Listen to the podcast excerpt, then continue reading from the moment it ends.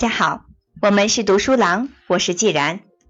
今天接着为大家分享由美国作家沃伦·贝格尔所著的《绝佳提问：探寻改变商业与生活》第七章：拥抱未知，追逐自己的好奇心。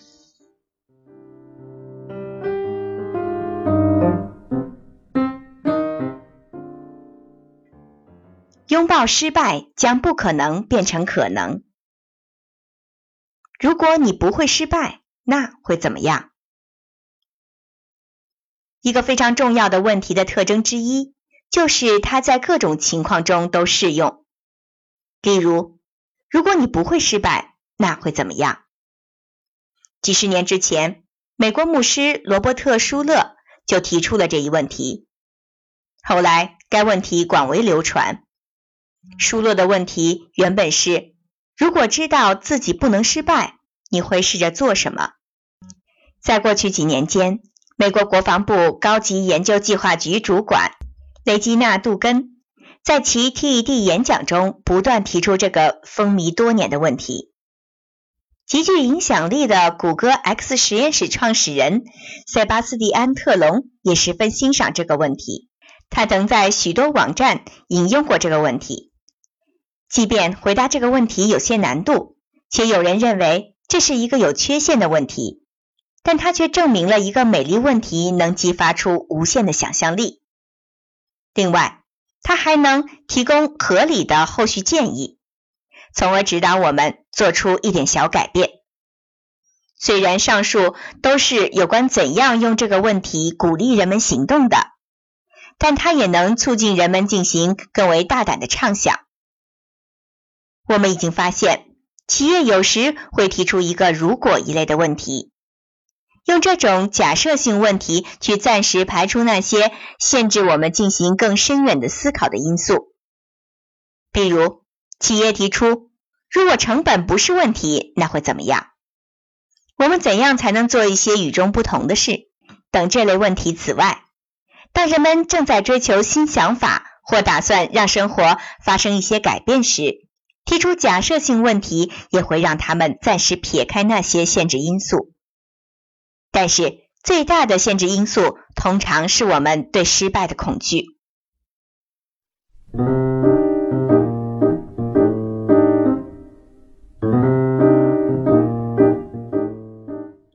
如果一部电视剧可以带来现实生活的改变，那会怎么样？当收视率一直颇高的电视剧《火线》在2008年剧终时，女主角索尼娅·索恩并没有准备好与电视剧拍摄地巴尔的摩说再见。索恩艰辛的成长历程让她对《火线》中描述的动荡生活深有感触。她也希望自己在某种程度上能够帮助他人生活得更好，因此她提出。如果让火线走进学校，解剖剧中的不同角色是如何跟他们所处环境妥协的，并且让孩子们谈谈自己在生活中是如何向周围环境妥协的，那会怎么样？这样的活动能帮助孩子们释放自我，观察自己怎样做决定，以及是否会以某种以往不同的方式来做事。索恩在二零零九年。创建了基于社区的非营利性机构，重新改变。很快，他欣慰的发现，火线中的情节的确会使身处困境的孩子改变自己的生活，同时也教会他们要批判性的思考道德、因果关系、决策和结果等。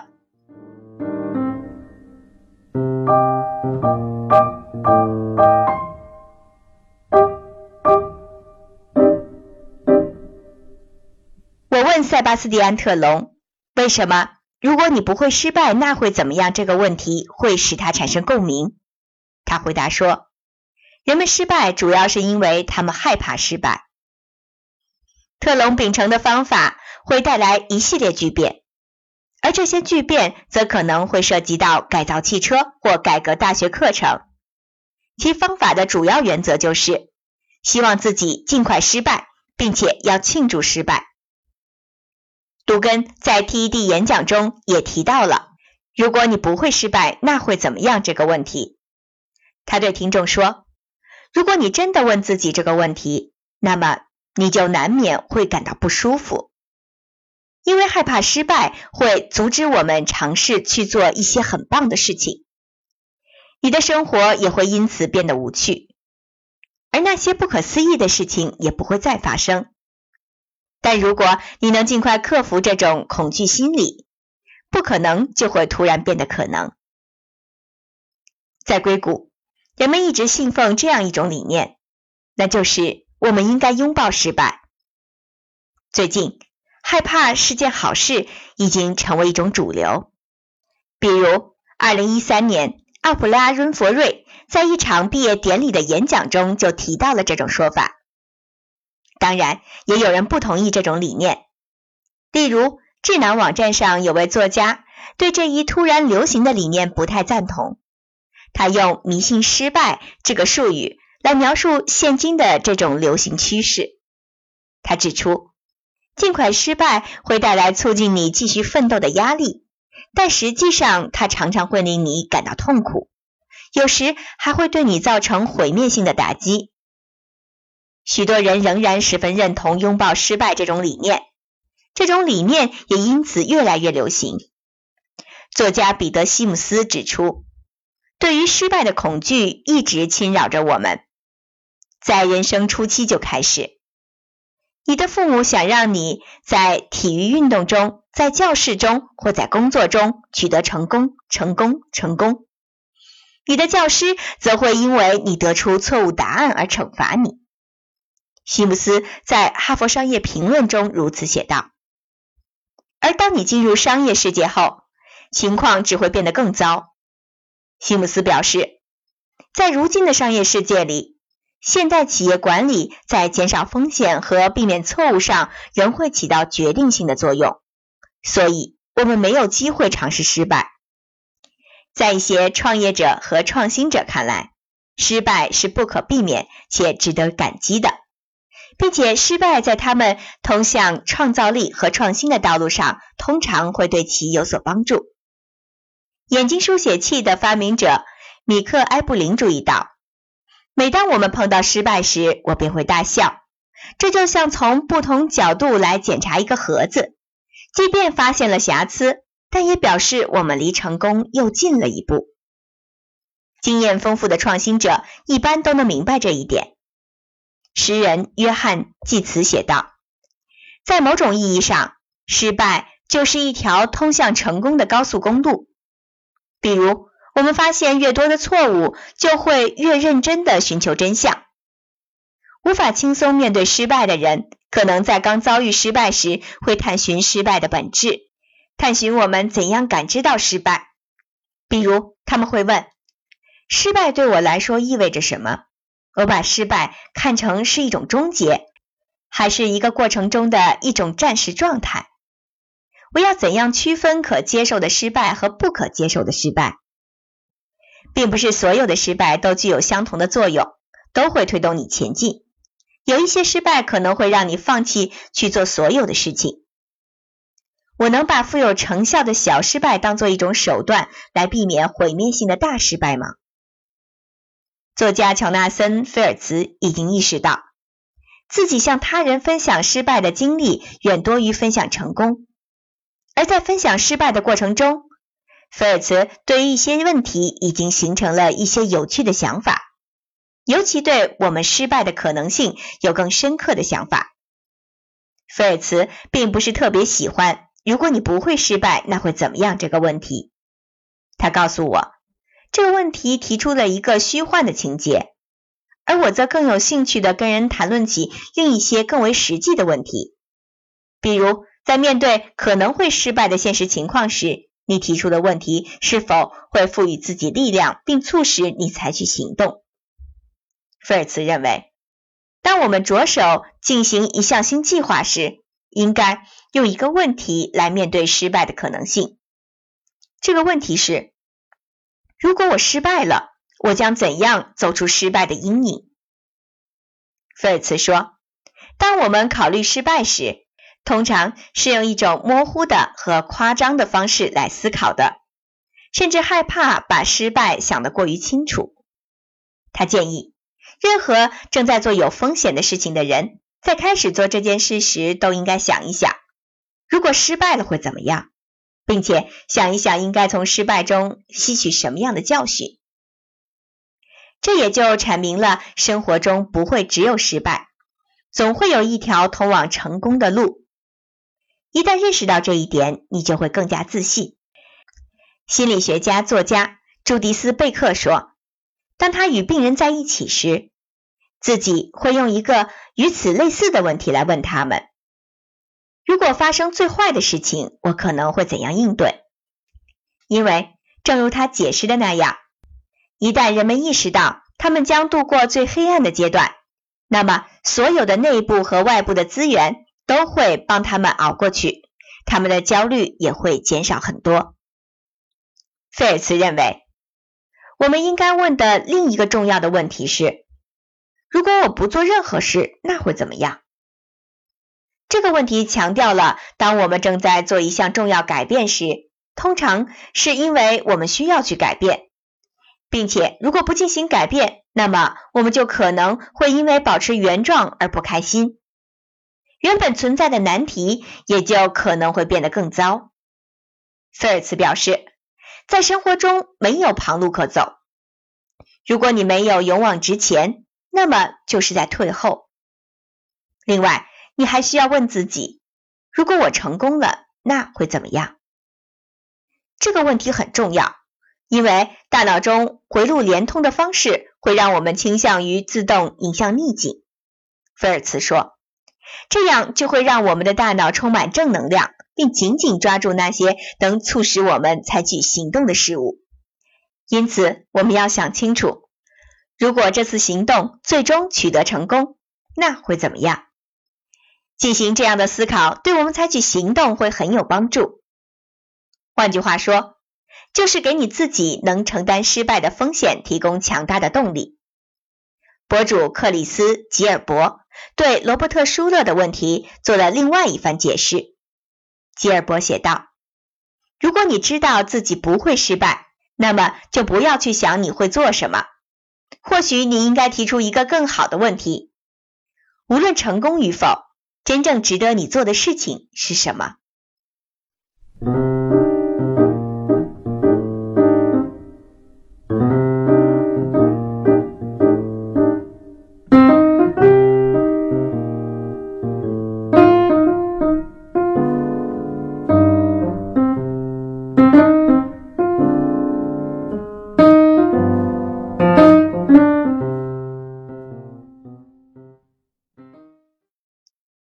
题当杠杆，撬开大难题。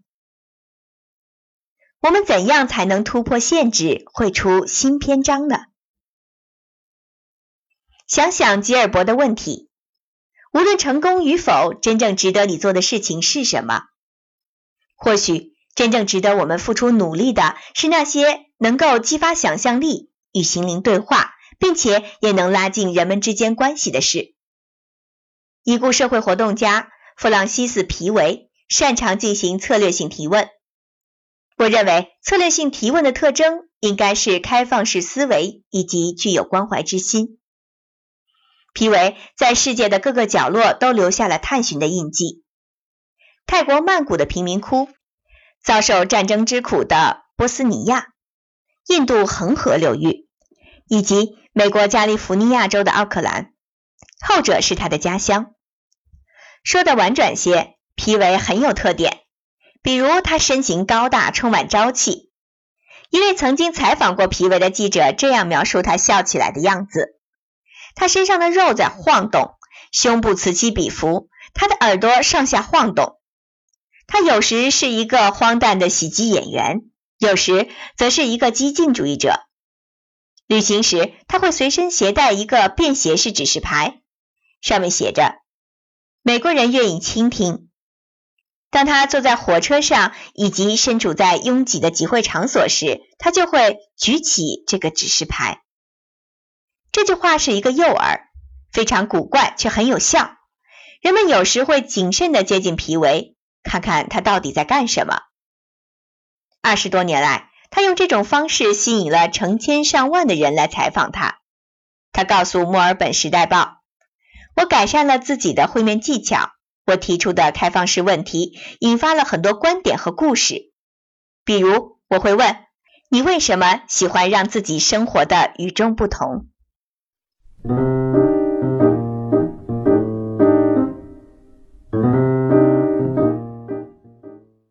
皮维认为，通过运用正确的问题类型，开放式的、好奇的、有些尖锐的，但不含评判色彩的，人们可以跟那些与自己在文化、政治立场、气质等方面存在差异的人展开有意义的对话。这些问题可以突破人与人之间的障碍，帮助确认人们的共同兴趣点和共同关心的话题。最终，如果这种探寻和讨论进行的足够深入，那么，他们就可能解决一系列的冲突和难题。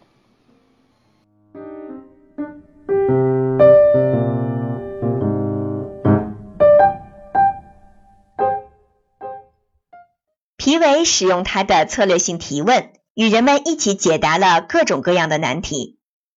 正如一篇新闻报道指出的那样，他帮助过泰国那些被邻居驱逐的妓女。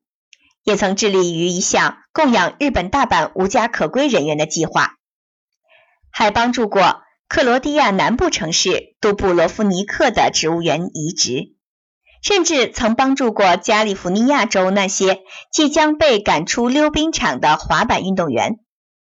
在他参与的众多项目中，有一个他非常感兴趣，那就是关于清理恒河的公共宣传活动。针对这项活动，他提出了一系列问题，从而让人们更好的理解了清洁恒河的意义。例如，他问当地居民以下问题：你感觉恒河目前的状况怎么样？你怎样向自己的孩子解释恒河的状况？皮维说，在提出问题时，他会谨慎的选择自己的措辞，尽量不使用“污染”这个词。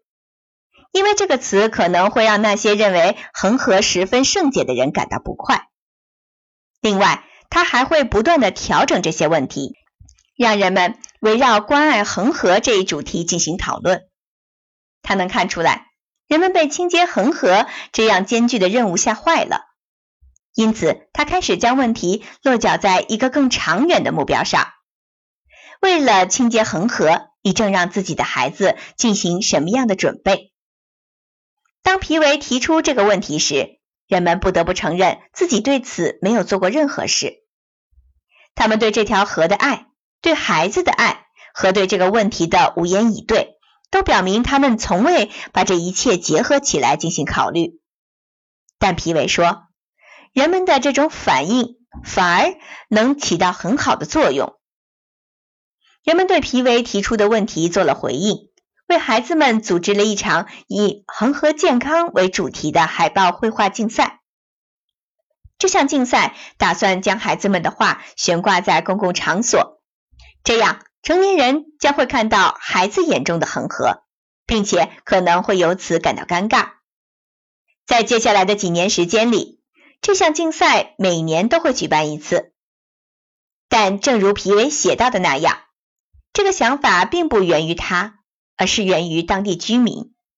尽管这项竞赛看起来是由皮维的问题发起的，对皮维来说，一个问题可以充当一个杠杆，撬开一个大难题。如果我们有一种更长的杠杆，或者一个更具活力的问题，那么它也能把事物撬动。在这个暗喻中，被撬动的是人们的想法。和他们脑中已经存在的答案，其实只需要将人们的想法和答案混合一下，那些思想便会凝聚在一起。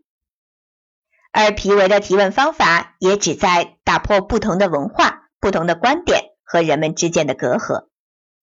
在存在偏见的时代，这种方法非常有效。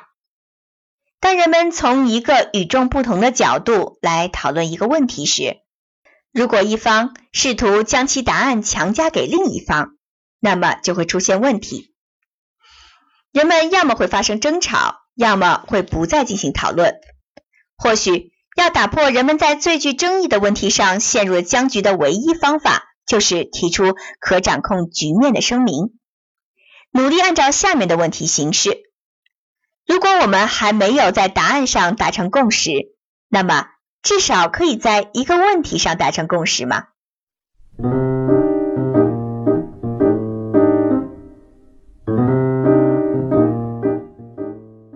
为了实现自我，你会做些什么？乔尔·范戴克在美国费城的一个社区基督教教堂担任牧师。由于该社区毒品泛滥，他决定接触当地社区的青少年，但多年以来一直没有想出该怎样去做这件事情。随后，在偶然发现卡明斯关于美丽问题的语句之后，范戴克决定将问题作为与青少年建立联系的工具。于是，他并没有苦口婆心的告诉青少年他们需要什么，而是问这些少年：“为了实现自我，你会做什么？”但范克乐意融入这个社区，而他提出的这个问题，最终让他与当地少年开展了一场令人惊讶的对话。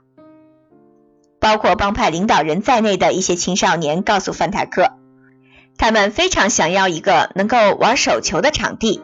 但是，一直没有机会使用当地的场地。他们告诉范戴克，如果进行一场手球锦标赛的话，我们会带上所有的朋友来参加。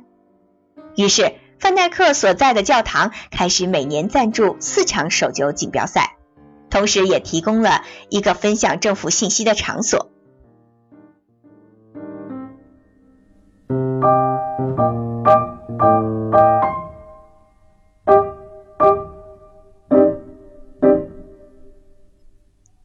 广告商转型成为活动家的乔恩·邦德与他的妻子丽贝卡，最近发起了一个反枪支暴力的运动——进化，来对2012年美国康涅狄格州纽敦的校园枪击事件进行回应。这个组织致力于重构围绕枪支控制的对话，从而回答一个更宏大的问题：我们怎样才能拯救生命？邦德说：“我们发现，通过运用一些问题，可以让枪支持有者和非持有者达成共识。在这些问题中，人们可能会就下面的这两个问题达成共识：你担心枪支暴力吗？你对控制枪支负有责任吗？”邦德说：“这些封闭式问题只会使人们得出一些绝对性答案，比如‘是的’。然而。”像枪支持有者应该更负责任这样的表述，则会引出个人化的、具有防御性的答案。而邦德希望他们提出的问题能在措辞上以非暴力方式来解决冲突相关。如果想提出具有指向性或敏感性的问题，唯一的方法就是吸引到持两种不同立场的人，但他们不会轻易屈服。正如邦德指出的，即便是措辞敏感的问题，仍然应该表现出对这个议题持不同立场的双方的尊重，邀请他们参与讨论，从而开展对话。曾经是广告商的邦德将这种情景描述成拉和推的对抗艺术。另外，他还指出，如果没有提出问题，那么这种想法就是不可能完成的。正如皮维和邦德认为的那样，这些问题必须要有文化意识，还必须富有洞察力，恭敬且具有魅力。而在提出这样的问题时，我们可能需要做一些与此相关的情景分析。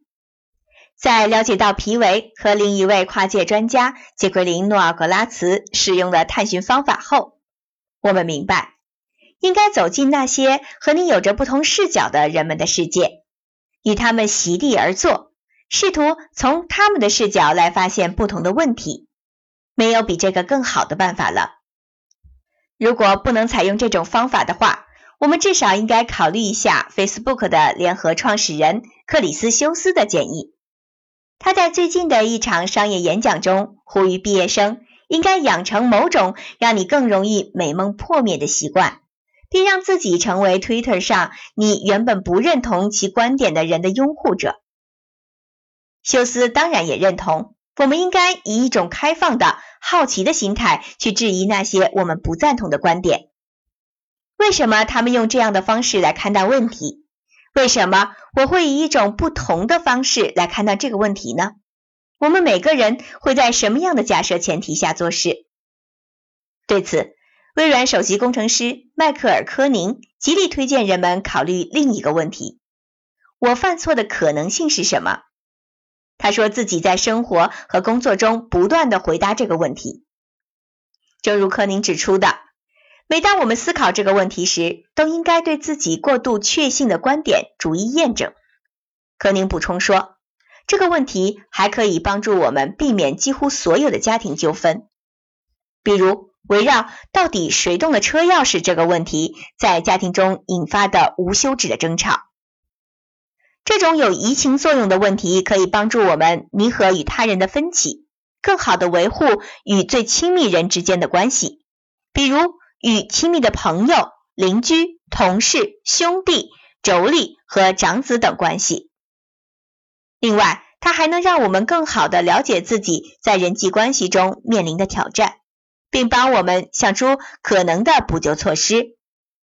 例如，为什么我的岳父这么难处？这个问题就需要被重新思考。通过对这个问题提出质疑，我们就能看出他的假设前提是有误的。我们应该问这个问题提的对吗？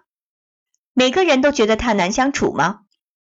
如果岳父只与某些人相处融洽，比如另一个与你年龄相仿的女婿，那么我们接下来就能提出更好的为什么问题：为什么我的岳父与我很难相处？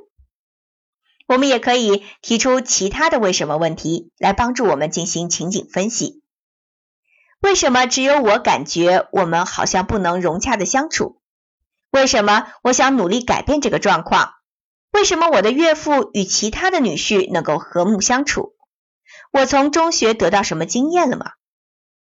对于这些问题，我们可以想出一系列的答案，而这些答案接下来会生成一系列的假设性问题，之后便可以进入如果的解决阶段，比如。假设性的问题可能是：考虑到我们只是在混乱的家庭聚会上才能见到彼此，如果我们在更放松的场合中见面，那会怎么样？而怎样阶段的问题则包括：我怎样才可能在混乱的家庭聚会上吸引到他的注意？比如邀请他与我一起用我新买的大屏幕电视看球赛。通过这种探寻。你可以分析出一段关系之所以出问题的根本原因，也可以从其他人的视角来观察事物。另外，利用策略性问题，你可以想出一些可行的解决方案。发现与他人的共同点是与他人建立联系的关键，因为家庭是一个整体，所以所有的家庭成员就需要一起提问题。布鲁斯·费勒。是《幸福家庭的秘密》一书的作者，他通过每周固定的聚会，极大的增进了家庭成员间的交流。在聚会时，每名家庭成员都会考虑同样的三个问题：家里过去一周有什么事情进展顺利？我们可以把什么事情做得更好？在接下来的一周中，我们会致力于做什么事情？费勒对美国著名管理学大师、作家。史蒂芬·科维曾经提过的理念进行了更新。他还建议，与企业一样，家庭也应该创建自己的使命宣言。让家庭有一个共同的目标是一个好主意，但或许一个使命问题可能比使命宣言更有凝聚力。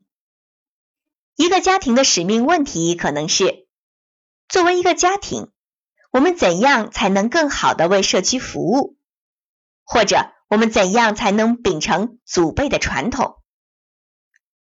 对于许多家庭来说，所有家庭成员共同思考家庭应该探究的最有意义、最令人愉快和最有可能找到答案的问题是什么？这样的问题将会是一段令人难忘的经历。而无论是团队还是个人，在寻找这种问题时，都不要轻易做出选择。